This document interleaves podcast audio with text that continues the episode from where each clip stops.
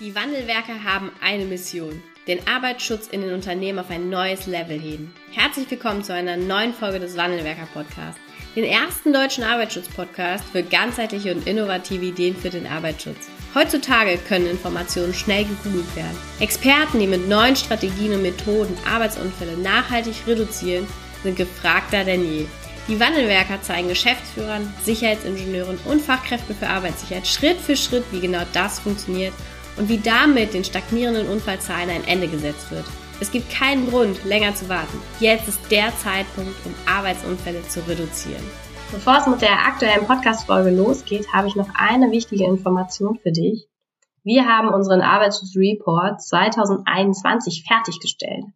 In diesem Report kannst du jetzt lesen, vor welchen Herausforderungen du als Geschäftsführer, Sicherheitsingenieur oder eben auch als Fachkraft für Arbeitssicherheit heute stehst denn das sind ja nicht mehr dieselben, die es vor einigen Jahren waren, mit denen du vielleicht in den Beruf eingestiegen bist. Du kannst dich auf drei Fallstudien von unseren Kunden freuen. Du erfährst zum Beispiel, wie ein Ingenieurbüro mit unserer Hilfe seine Dienstleistung weiterentwickelt hat oder wie ein EHS-Manager seine Führungskräfte vom Berater zum Coach entwickelt hat. Und natürlich kannst du auch noch viele weitere Stimmen von zahlreichen begeisterten Kunden lesen. Deinen Arbeitsschutzreports kannst du jetzt bestellen auf www.wandelwerker.com slash report und wir wünschen dir viel Spaß beim Lesen. Jetzt viel Spaß mit der neuen Podcast-Folge. Bis bald, deine Anna. Hallo und herzlich willkommen zu einer neuen Podcast-Aufnahme. Ich begrüße ganz herzlich als meinen heutigen Gast Olaf Frerichs. Herzlich willkommen. Hallo. Ja, vielen Dank, dass ich an diesem Podcast teilnehmen darf. Ich ähm, nenne mal ein paar grobe Fakten zu Ihnen, bevor Sie sich dann gleich nochmal selber vorstellen. Sie sind 51 Jahre alt und seit mittlerweile seit 2003, also 18 Jahre, Sicherheitsingenieur und Fachkraft für Arbeitssicherheit. Und ähm, seit 2006 auch VDSI-Mitglied und haben jetzt im vergangenen Jahr, also Sie haben sicherlich in den 18 Jahren ganz, ganz viel auch in Ihrer beruflichen Karriere erlebt, aber mit Sicherheit im letzten Jahr nochmal so viel mehr, als es das die Jahre davor äh, überhaupt wirklich gewesen wäre. Herzlich willkommen und vielleicht können Sie einfach mal zwei, drei Punkte dazu sagen. Wie sind Sie zur Arbeitssicherheit gekommen und was haben Sie für eine Position? Wie gestalten Sie und wo gestalten Sie den Arbeitsschutz? Und dann wird auch schnell klar, warum Sie so ein spannender Podcast-Gast sind. Okay, ja, dann fange ich einfach mal an. Ja, wie bin ich zum Sicherheitsingenieur im Klinikum gekommen? Ich bin ursprünglich bin ich gelernter Krankenpfleger und habe jahrelang auf Intensivstationen gearbeitet, wollte dann aber einfach beruflich ein bisschen mehr machen, hatte mich dann entschlossen, ein Studium anzufangen, habe Medizintechnik studiert, bin dann im Rahmen dieses Medizintechnikstudiums in die Qualitäts- und Sicherheitstechnik gelangt und äh, im Rahmen des Studiums dann das erste Mal konkret auch äh, Kontakt zum Arbeitsschutz bekommen. Ne? Also die Vorlesungen waren immer sehr spannend und äh, habe dann meine Diplomarbeit im QM-Bereich gemacht und habe dann gemerkt, so ja äh, Qualitätsmanagement, das ist so langfristig, ist das nicht deins. Äh, ich wollte weiterhin, glaube ich, ich glaube, das kommt auch ein bisschen daher, dass ich Krankenpfleger bin. Ich wollte weiterhin was mit Menschen machen ne? und äh, mit Menschen zusammenarbeiten und ja, das kann man im Arbeitsschutz halt wunderbar, ne? weil der Mitarbeiter steht für uns als Sicherheitsingenieure immer im Vordergrund. Der Gesundheitsschutz des Mitarbeiters steht im Vordergrund und äh, gerade mit Menschen zusammenzuarbeiten, deren Ideen zu entwickeln, gemeinsam mit den Ideen zu entwickeln, das äh, macht Spaß. Ja, auch wenn man, ich sag mal so, auch wenn man immer wieder mal Widerstände hat. Ne? Man stößt äh, gerade in Klinikbereichen, also ich sag mal, die finanzielle Situation in Kliniken ist nicht unbedingt die beste und Geschäftsführungen haben dann oftmals, ich sag mal, eher so den finanziellen Hintergrund äh, mehr im Fokus als den Gesundheitsschutz der Mitarbeiter. Äh, wobei, das hat sich bei mir im letzten Jahr mit unserer neuen Geschäftsführung, das war im Rahmen der Pandemie, äh, eigentlich auch sehr spannend. Wir hatten im Februar einen Wechsel der Geschäftsführung und unser neuer Geschäftsführer durfte sich gleich mit der Pandemie auseinandersetzen. Ne, nicht einfach, hat er aber gut gemeistert, fand ich jetzt auch im Nachhinein, macht er auch immer noch gut.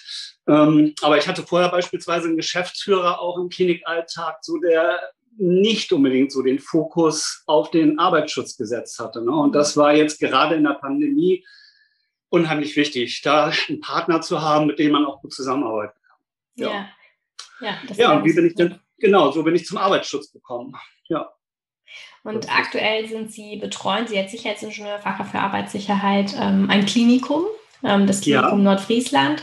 Genau. Und wenn wir jetzt alle zurückblicken auf ein Jahr, mittlerweile ja sogar über einem Jahr Corona-Pandemie, dann bin ich mir sicher, dass Sie ähm, an dieser Position oder mit diesem Arbeitgeber eine ganz besondere Herausforderung gehabt haben. Auf der einen Seite den Beschäftigungsschutz sicherzustellen oder den Schutz der Beschäftigten und auf der anderen Seite aber natürlich auch mit einem deutlich höheren Gefährdungspotenzial konfrontiert zu sein, als das bei vielen anderen in der Pandemie der Fall gewesen ist. Wir haben uns gemeinsam überlegt, dass wir ähm, in dieser Podcastaufnahme einfach die Chronologie mal durchgehen, weil es war, gab ein paar, paar spannende Steps auch dazwischen, die sie im Laufe des letzten Jahres durch, durchgehen, durchgegangen sind. Und ähm, ich würde sagen, wir fangen einfach mal ganz am Anfang an. Seit Frühjahr 2020 gibt es die Corona-Pandemie. Wie war da Ihr Einstieg in diese Situation? Äh, am Anfang hat man, und ich glaube, das ging vielen Sicherheitsingenieuren so, hat man gerade im Klinikbereich den Arbeitsschutz als erstes gar nicht gesehen, weil da war ein Erreger, da war ein Virus, das war unbekannt. Und das ist erstmal, es ist ein Thema für die Hygiene. So. Wenn ich so mit anderen Kollegen aus anderen Kliniken spreche, dann war das eigentlich im ersten Fokus, ging es darum, äh, waren die Hygienefachkräfte, die wir in allen Kliniken haben und auch die Hygieneärzte eher mit dem Thema beschäftigt. Ähm, ich kam eigentlich erst ins Spiel, als es beispielsweise auch darum ging, Schutzkleidung zu beschaffen, als es darum ging, dass Verbrauchsmaterialien, Schutzmaterialien wirklich knapp wurden. Ne? Also ich kann mich nachher, ich glaube im Mai hatten wir irgendwann mal eine Situation, da wurden Schutzkittel angeboten, die, das waren bessere Müllsäcke und da haben die Händler 12 Euro fürs Stück mhm. dafür genommen. Ne? Also es war unglaublich, weil das Schutzmaterial einfach fehlte. Ne? Und äh, wir sind ins Spiel gekommen bei Fachkräfte für Arbeitssicherheit, als es darum ging, auch äh, Schutzmaterialien zu beurteilen und bei der unter, äh, Beschaffung zu unterstützen. Ne? Wir haben beispielsweise eine Situation gehabt, es gab keine FFP2-Masken mehr. Ja. Ähm, und äh, wir hatten allerdings dann über einen Händler 150.000 FFP2-Masken beschafft, hatten dann eine Probelieferung bekommen und dann wurden wir auch aufgefordert oder ich aufgefordert, uns die Ware anzugucken und dann fiel im ersten Moment sofort auf, das muss man einfach wissen, dass eine FFP2-Maske immer eine vierstellige Nummer drauf hat. Das ist der sogenannte Notified Buddy, der, die benannte Stelle. Ne? Und davon gibt es nur halt ein paar benannte Stellen in Europa, die Masken zertifizieren dürfen. So, und äh, komischerweise hatte diese Maske eine sechsstellige Nummer. Und äh, da kam mir schon sehr komisch vor, woraufhin wir uns dann auch entschlossen haben. Äh, das Problem war parallel halt, es gab nichts anderes. Ne? Man hat keine Materialien gekriegt. Also die, die Händler, es war alles zusammengebrochen. Andererseits hat man sich dann wiederum gewundert, wer alles auf einmal mit, mit FFP2-Masken gehandelt hat. Ne? Da waren Rechtsanwälte dabei, die ihre Ware selbst zertifiziert haben. Da waren Teppichhändler dabei. Das war unglaublich. Also wer da in dieser Situation auf einmal alles mit Masken gehandelt hat. Ne? Und wir haben uns dann entschlossen, diese Maske, die uns sofort äh, negativ auffiel, dann auch nachträglich prüfen zu lassen, weil wir hatten die ja beschafft. Das heißt, wir mussten irgendwo nachweisen, dass die nicht in Ordnung sind, ne? weil an den Mitarbeiter durften die auf jeden Fall so nicht gelangen. Und haben die dann äh, prüfen lassen bei einem Prüfinstitut, bei der DEKRA, ja, für viel Geld damals. Ich sag mal, 10.000 Euro hat uns die Prüfung gekostet. Also da wurde auch von dem Prüfinstitut wurde, äh, ich sag mal, viel Geld verdient. Ja. Ähm, ja. Und äh, dann, äh, ich sag mal, so eine FFP2-Maske, äh, da ist ent immer entscheidend, wie ist der Durchlass des Filtermediums. Ne? Und äh, wir hatten bei dieser Maske festgestellt, dass die einen Durchlass des Filtermediums von 46 Prozent hatte.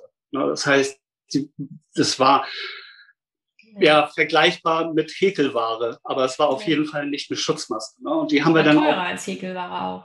ja, und vor allen Dingen auch wesentlich teurer als Häkelware. Ne? Das kam noch hinzu, ne? dass die Preise exorbitant stiegen. Ne? Also sie haben dann auf einmal sag mal, für gefälschte Ware das Dreifache, Vierfache bezahlt. Ne? Das war, ja.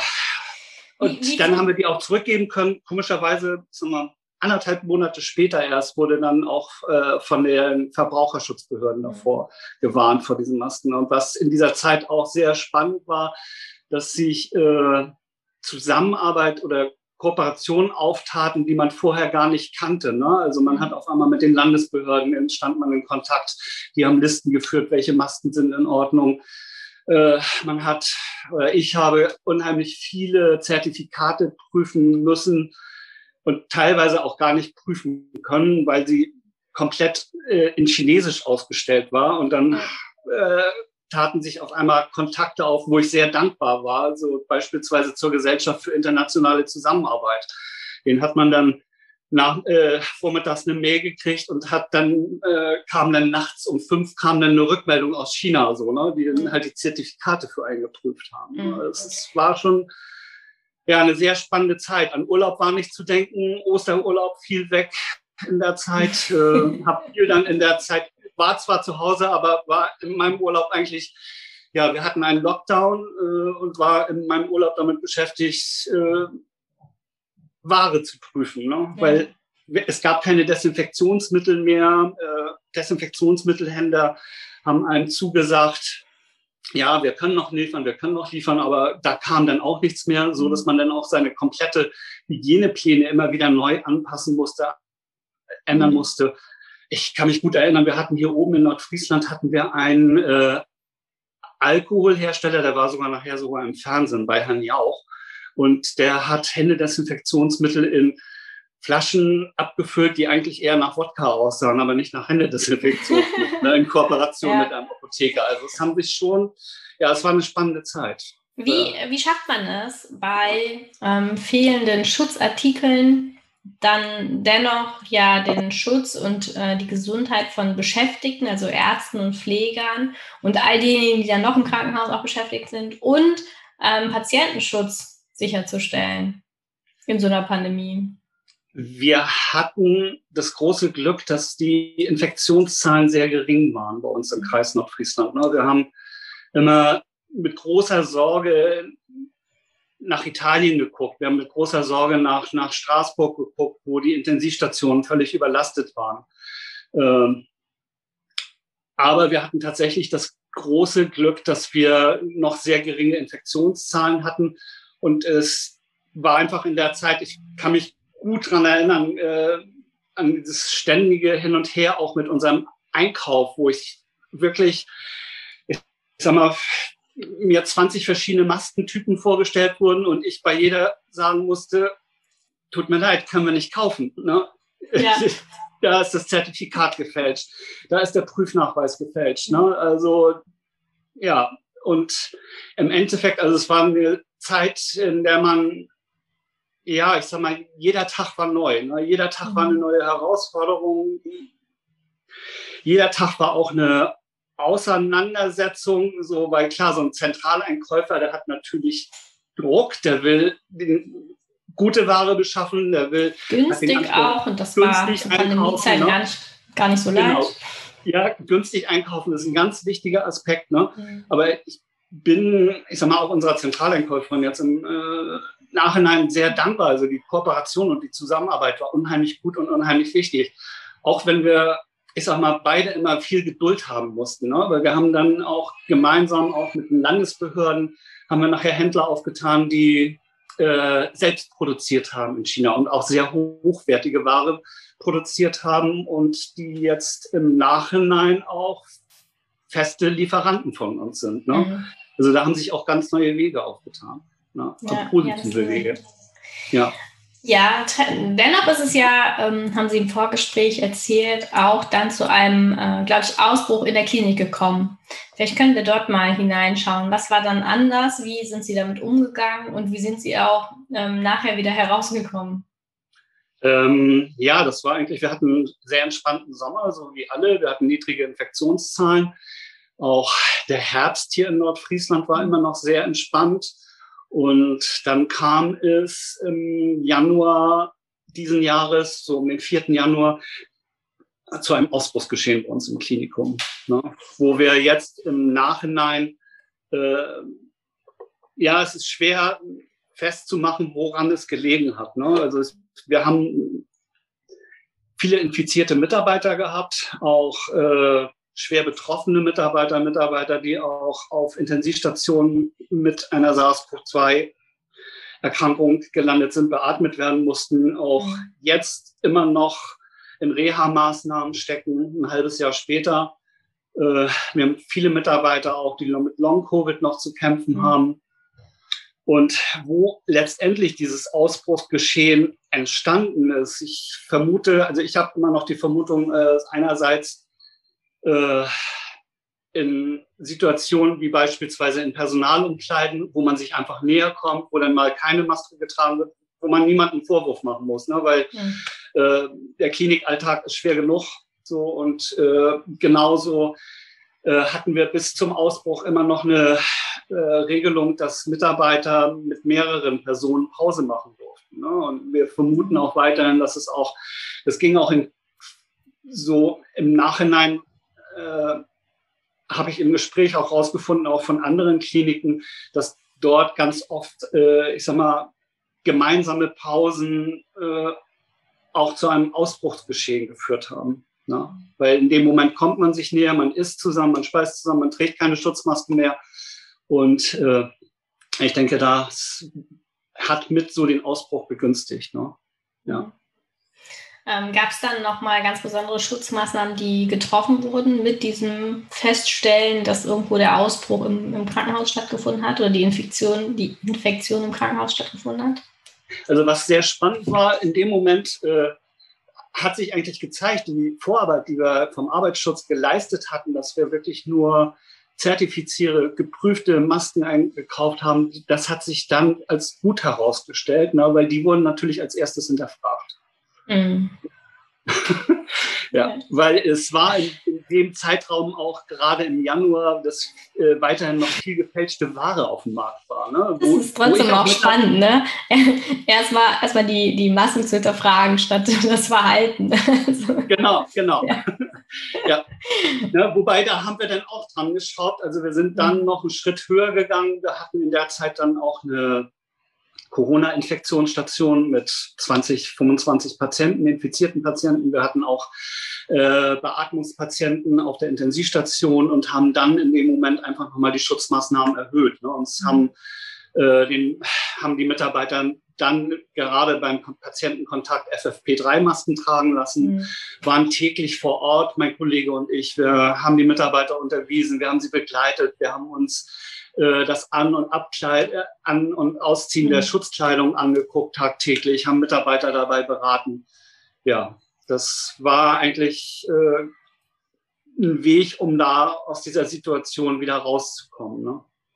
Ja. Okay. Und in dem Moment, das zeigte sich auch. Wir hatten vorher immer noch äh, immer wieder Neuinfektionen von Mitarbeitern, aber in dem Moment, wo wir die Schutzmaßen nochmal noch mal eine Stufe höher gesetzt hatten, das äh, hat dann auch das Ganze eingedämmt. Okay, ja, das ist ja dann auch erfolgreich gewesen.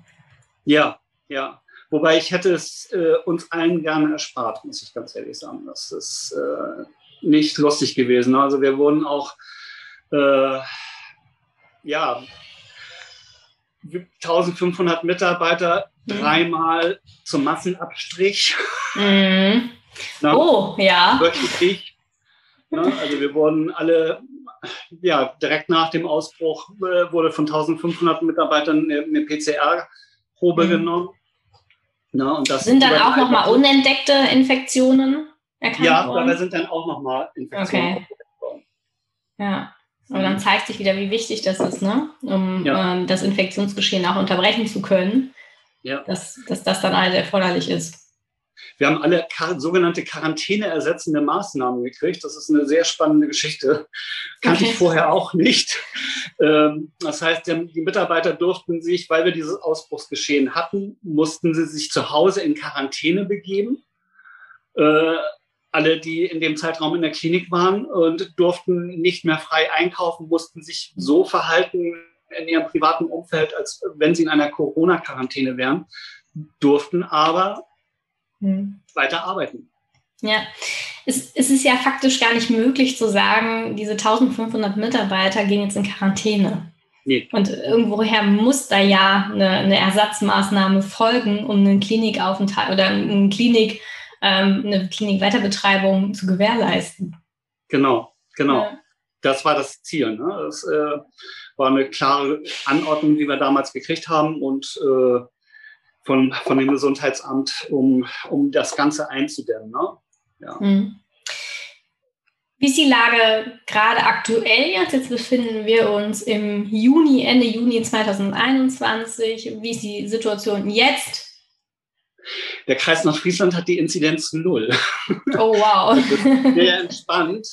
Ähm, nichtsdestotrotz, äh, ich sag mal, bezeichne uns als Klinikum jetzt mal als gebrandmarktes Kind. Ne? Also mhm. man ist, äh, und ich kann das auch gut nachvollziehen, wir gucken natürlich, äh, wo können wir Lockerungen zulassen, aber das, äh, ich sag mal, mit einem sehr, sehr, sehr gesunden Augenmaß. Ne? Mhm. Ähm, wir haben zwar auch mittlerweile eine relativ hohe Durchimpfung der Mitarbeiter, aber nichtsdestotrotz äh, ist guckt man natürlich Sorgnis, äh, voller Sorgnis auf die Data-Variante, die da ja. sein könnte, die kommen könnte. Äh, und äh, ich sage mal, als Klinikum können wir uns nicht nochmal so einen zweiten Ausbruch erlauben. So, ne? Mhm. Da guckt man schon, dass man äh, ja mit Augenmaß, was kann ich an Schutzmaßnahmen lockern und was muss ich unbedingt beibehalten. Ne? Also wir haben jetzt, haben wir schon angefangen, da sind wir rumgegangen, haben nochmal erneut, also das machen wir ständig, haben wir vor, der, äh, vor dem Ausbruch auch schon gemacht, aber dass wir zum Beispiel auch Pausenräume wieder neu bewerten und gucken, wie viele Mitarbeiter können da zusammen Pause mhm. machen, ne? weil äh, ja, es ist furchtbar, auch gerade äh, über Wochen, Monate lang immer nur alleine Pause machen zu dürfen. Ne? Das, es fehlt die Kommunikation, Austausch ist wichtig, ne? gerade in Pausensituationen. Ne? Und äh, das hat man auch gespürt, als äh, dass wir jetzt, wo wir ein paar Lockerungen wieder angehen, dass die Mitarbeiter da auch sehr dankbar sind. Ne? Ja. Gerade wenn man auch in langen Schichten ja zusammenarbeitet, also je länger man auch die Arbeitszeit miteinander verbringt über die Dauer, ähm, desto mehr wird man ja auch zu einer Familie. Und da ja. ähm, diese sozialen Möglichkeiten einfach weggelassen zu müssen, ist natürlich nicht leicht und trägt dann auch nicht zum Wohlbefinden am Arbeitsplatz bei, wenn nicht ne? dennoch notwendig. Ne? Ja, das ist wohl wahr.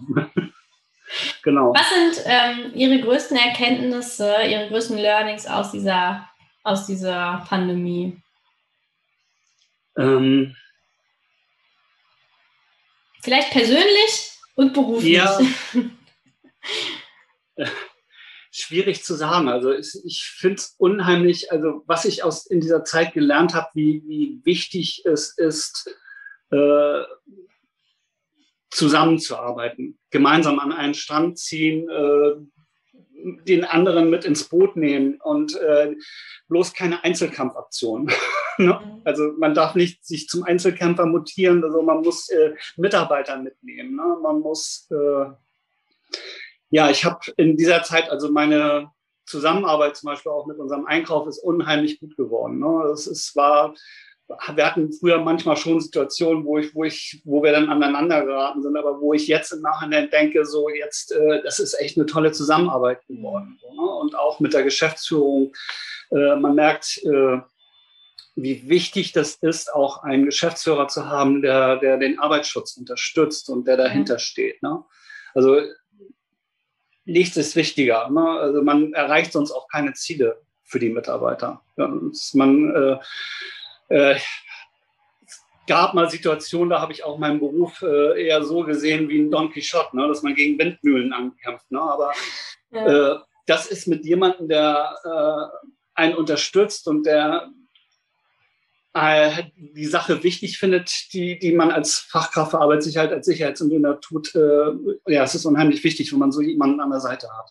Na, das ist so mein Learning ein bisschen aus der Corona-Pandemie, ne? Mhm. Und die Mitarbeiter mitzunehmen. Das ist, äh, wir haben jetzt auch im mhm. Nachhinein noch mal eine Umfrage gestartet, haben eine Umfrage bei den Mitarbeitern gemacht äh, und äh, auch da sind ganz wichtige Erkenntnisse draus, die ich auch für mich noch mal mitnehme. Ne? Also wir hätten ich sag mal, nicht nur während des Ausbruchs noch mehr bei den Mitarbeitern sein müssen, sondern mhm. auch in der Zeit davor. Ne? Also man hätte noch stärker in die Praxis reingehen müssen. Ne?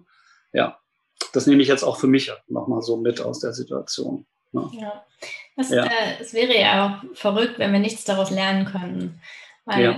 da wurden ja so geballt dann auch neue Prozesse geschaffen, neue Organisationen ja auch geschaffen mit, mit Krisenstab. Klar hat man mal geübt, ähm, aber so richtig in der Tiefe und in der Dauer, in der Zusammenarbeit war das äh, für alle neu. Und was sich aber doch ganz hervorragend anhört, ist, dass dadurch auch Beziehungen, also Arbeitsbeziehungen im, im Klinikum verbessert werden konnten. Was ja. dann für die weitere Zusammenarbeit großartig ist, ne? fürs Arbeitsschutz vorantreiben. Doch, das ist total toll. Also, und es macht auch Spaß. Ne? Und ja. Äh, ja. Eine letzte Frage. Erleben Sie ähm, nicht nur vielleicht für den, für den Geschäftsführer und Leiter Einkauf oder Leiterin Einkauf, sondern auch im Gesamt, in der Gesamtbelegschaft, dass die Wertschätzung Ihrer Arbeit gegenüber und des Arbeitsschutzes allgemein gestiegen ist? Ja, ja, doch, das auf jeden Fall. Also ich glaube, den Mitarbeitern ist schon äh, bewusst geworden, gerade äh, wie wichtig Arbeitsschutz ist und was Arbeitsschutz bewirken kann. Ne? Und ähm, ich habe aber jetzt auch, also ich denke, was uns die nächste Zeit gerade am meisten beschäftigen wird, ist Wege wieder in die Normalität zurückzufinden. Ne? Ja. Also das wird eine große Herausforderung meiner Meinung nach. Ne? Ja. Weil, weil sich Mechanismen eingestellt haben, finde ich persönlich auch, die wir ja auch in der Bevölkerung beobachten. Ne? Also ich sage mal, eine FFP2-Maske, das ist Artenschutz. Mhm. Artenschutz hat Tragezeitbegrenzung. Ne? Mhm. Was viele nicht wissen, ist, eigentlich muss ich nach 75 Minuten Tragen einer FFP2-Maske 30 Minuten Pause machen. Mhm. Äh, in den berufsgenossenschaftlichen Regeln steht drin, dass ich äh, eigentlich von fünf Arbeitstagen nur mit an vier Arbeitstagen mit einer FFP2-Maske arbeiten sollte. Das heißt, montags, dienstags FFP2-Maske tragen, mittwochs Ruhepause einlegen. Keine FFP2-Maske ist nicht realisierbar, ne? gerade in einer Pandemie. Und umso erstaunlicher finde ich es, wie, wie so eine FFP2-Maske auch äh, zu einer Alltagsmaske, sag ich mal so, mutiert ja. ist, ne? obwohl es Artenschutz ist. Ne? Ja, das stimmt. Ja, und es kommen auch neue Herausforderungen jetzt. Also ich denke, wir werden uns langfristig auch Wege überlegen müssen, auch gerade im Klinikalltag, weil ich denke, es kann immer wieder zu einer Pandemie kommen. Deswegen haben wir jetzt auch angefangen, im Klinikum äh, gebläsegestützten Artenschutz einzusetzen, mhm. weil ich da einfach keine Tragezeitbegrenzungen habe. Ne? Die, ist, die sehen so ein bisschen aus wie, wie die äh, Dauerwellhauben aus den 70er, 80er Jahren, ne? die man so klassisch vom Friseur ja. kennt, ne? aber haben halt einen Schutz. Ja, mit, mit Düsenantrieb hinten dran. Ne? Genau, mit Düsenantrieb dran. Aber man kann damit halt wirklich äh, ohne Atemwiderstand äh, mhm. acht Stunden durcharbeiten und es ist keine Belastung wie eine FFP-Maske, ne? die einfach ja. einen höheren Atemwiderstand hat. Ja, das sind auch Wege, die man sich überlegen muss für die Zukunft. Ne? Wie können wir zukünftig so einer Pandemie weiterhin begegnen? Ja, ich finde den letzten Punkt, den Sie gesagt haben, finde ich nochmal ganz besonders wichtig, dass man sich auch als Krisenstab darüber Gedanken macht, wie finden wir jetzt aus dieser Pandemie den Exit? Also es muss ein Corona-Exit-Konzept geben, um allen die Möglichkeit zu geben, wieder in dieses normale Leben hineinzukommen. Weil es ist, es ist ja nicht mal eben eine Woche Pandemie gewesen, sondern wir haben uns wirklich über einen ganz langen Zeitraum auch an neue Abläufe, neue Prozesse gewöhnt. Deshalb ja. finde ich das ganz wichtig, dass wir da uns als Krisenstäbe auch Gedanken darüber machen, wie können wir Mitarbeiter und Führungskräfte dahin überführen und wie können wir das, das vielleicht gut war in der Pandemie, auch in unseren neuen betrieblichen Alltag integrieren. Ja, genau das wird die Herausforderung, glaube ich, ja. der nächsten Monate. Ja. Und wenn nicht sogar des nächsten Jahres. Ja, das stimmt. ja, lieber Herr Frerichs, ich danke Ihnen ganz herzlich für dieses äh, Podcast-Interview und wünsche Ihnen ähm, ja, alles Gute weiterhin für Ihren ja, für Ihren beruflichen Werdegang. Vielen Dank, Frau Ganske. Vielen Dank, dass du heute wieder dabei warst. Wenn dir gefallen hat, was du heute gehört hast, dann war das nur die Kostprobe. Willst du wissen, ob du für eine Zusammenarbeit geeignet bist? Dann gehe jetzt auf www.wandelwerker.com-termin und buche dir einen Termin.